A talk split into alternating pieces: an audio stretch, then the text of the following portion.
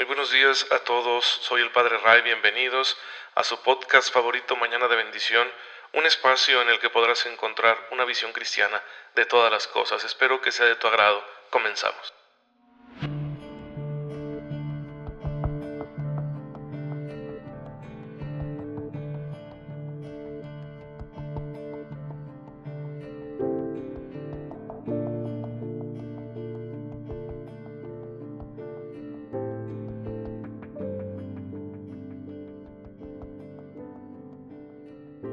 Muy feliz martes, queridos hermanos. Soy su amigo el Padre Ray, les envío un cordial saludo, un fuerte abrazo. Bienvenidos a su podcast católico Mañana de Bendición. Ya saben que mañana con mañana estamos aquí para ofrecerles la palabra de Dios, la enseñanza de la iglesia que nos ayuda a comprender cuál es la voluntad de Dios para nuestras vidas, de manera que podamos aprovechar la gracia que ya está poniendo Él en nuestras manos para vivir santamente es decir, para que lo hagamos todo a la manera de Jesucristo nuestro Señor, imitando sus virtudes, su amor, su misericordia, su paciencia, todas las cosas buenas que sabemos que Él realizó, porque así lo recogen los evangelios. Nosotros creemos en los evangelios, le damos crédito a la palabra de los evangelistas, y bueno, así sabemos que Jesús pasó haciendo el bien, como nos dirá San Lucas en el libro de los Hechos de los Apóstoles. Y además también tenemos el ejemplo inspirador de tantos hermanos nuestros que ya vencieron en el combate de la fe, ya se encuentran en la gloria de Dios, sabemos que están en el cielo y son nuestros intercesores para que también nosotros alcancemos la meta que ellos mismos han conseguido, que alcancemos sus logros, que son logros de una vida santa, son esos frutos de vida eterna que Dios espera de todos porque a todos nos ha dado su Espíritu. Y hoy estamos celebrando a los santos Timoteo y Tito, discípulos de Pablo, a los que Pablo dedica escritos que están en el Nuevo Testamento, dos cartas a Timoteo, una a Tito, y que son verdaderos sucesores del apóstol San Pablo. A ellos les encarga la edificación de la iglesia, la distribución de ministerios, la vigilancia de la sana doctrina ellos tendrán que establecer obispos, presbíteros y diáconos. Son unos verdaderos obispos de sus comunidades, son sucesores de los apóstoles y así nosotros comprendemos que ya el Nuevo Testamento va desarrollando esta idea de la sucesión apostólica en la cual nosotros los católicos creemos. Por eso a nuestros obispos actualmente los consideramos sucesores de los apóstoles y por lo tanto son esta línea que nos lleva hasta los mismos doce apóstoles y al mismísimo Jesucristo nuestro Señor. Porque la autoridad en la iglesia es apostólica.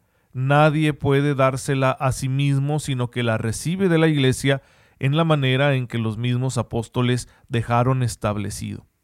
Estos dos santos pues se encargaron de edificar aquellas comunidades de creyentes que se habían convertido, la mayoría de ellos de origen pagano, se habían convertido por la predicación de San Pablo y ahora forman comunidades y tienen necesidad de unos pastores que estén al frente y que les gobiernen y que ayuden a que se sigan extendiendo estas comunidades y bueno, pues va a ser la misión que les tocará a los santos Timoteo y Tito.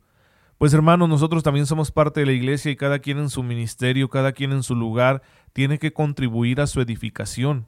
Es parte de la vida santa que el Señor nos pide estar desarrollando día con día que con nuestro ejemplo, con nuestro trabajo evangelizador, con nuestro testimonio, con nuestras virtudes, contribuyamos a que la iglesia se expanda y cada día pertenezcan a ella más seres humanos, porque el Señor quiere que en su iglesia se congregue toda la humanidad como si fuera una sola familia.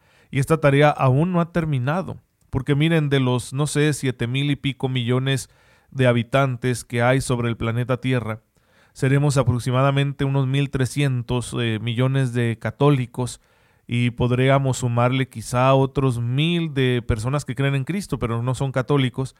Y bueno, ¿y el resto del mundo qué? Así que hay que seguir evangelizando. Hay muchos territorios donde no se conoce a Cristo y en muchos de estos territorios donde no se le conoce hay regímenes verdaderamente inhumanos y el cristianismo siempre ha contribuido a que se viva la justicia y se reconozca la dignidad de la persona.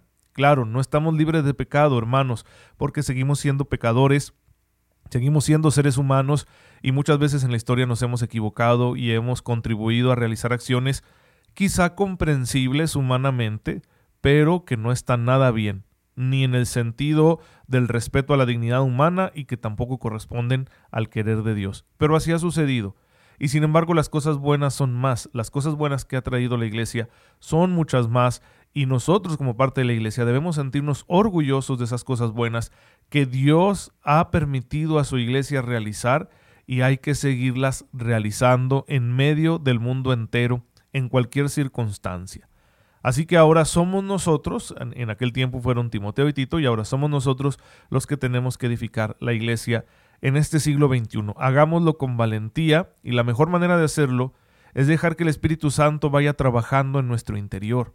No ponerle tanta resistencia, sino dejarlo fluir, hay que dejar libre al Espíritu Santo, no aferrarnos a nuestro modo de resolver las cosas que muchas veces es pues limitado, egoísta, movido por los celos, movido por la soberbia, movido por la ambición, es a veces nuestro modo de proceder eh, hay que dejar eso ya y que el Espíritu Santo nos lleve por donde quiere y entonces por supuesto que tendremos una experiencia mejor a la hora de ofrecerle al Señor nuestro amor y nuestro servicio por la edificación de su iglesia. Y claro que el Espíritu Santo quiere llevarnos a un cumplimiento fiel y amoroso de los mandamientos y por eso estamos aquí estudiándolos en Mañana de Bendición, siguiendo lo que nos dice el Catecismo de la Iglesia Católica. Hemos llegado ya al octavo mandamiento y estamos hablando de que este mandamiento custodia la veracidad, es decir, esa virtud que consiste en hablar con la verdad, en no mentir, no engañar, no dar falso testimonio.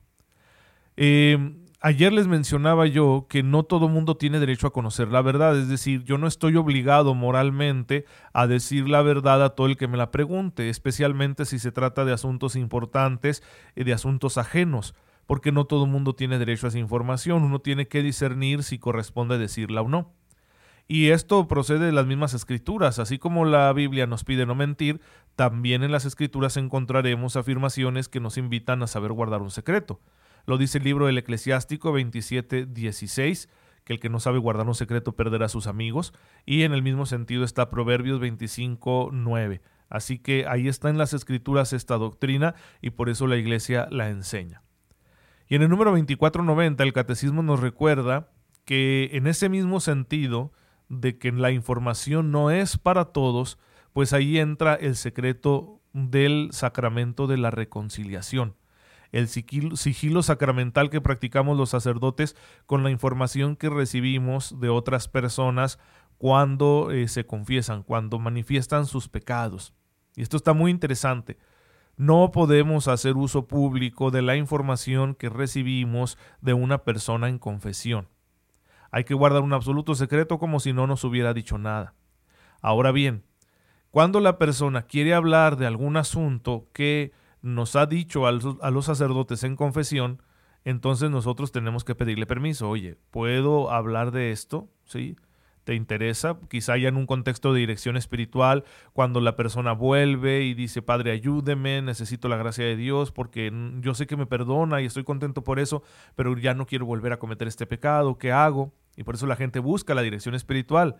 Que, ojo, miren, les voy a decir esto, hermanos, la dirección espiritual no es opcional en el ministerio del sacerdote.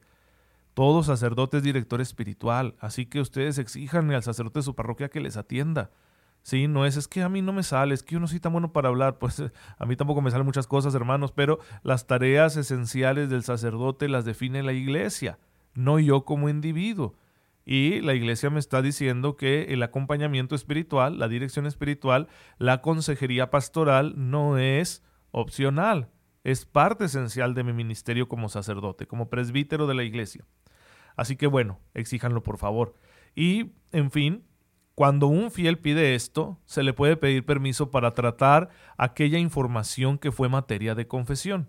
Yo le puedo decir a esta persona, oye, ¿me permites hablarte de esto que me revelaste en confesión? Y la persona puede decir, sí. Si dice que no, pues me callo y no lo trato y procedemos con lo que la persona quiera manifestarme en ese diálogo. ¿Qué pasa cuando un fiel pues eh, está diciéndome, yo vengo a confesarme y quiero confesarme de que voy a cometer un pecado en el futuro, voy a matar unas personas. Hermanos, los pecados a futuro no son materia de confesión. Ahí yo, si no puedo detenerlo yo mismo, pues le aviso a la policía. ¿Sí? ¿Por qué? porque no ha sido realizada la acción. Entonces no crean ustedes que es un baúl de los secretos la confesión. Si esta persona tiene ese plan, pues yo hago lo posible por detenerle, incluso acudir a la autoridad. Sí, me está dando una información que no es materia de confesión. Uno no puede confesarse a futuro.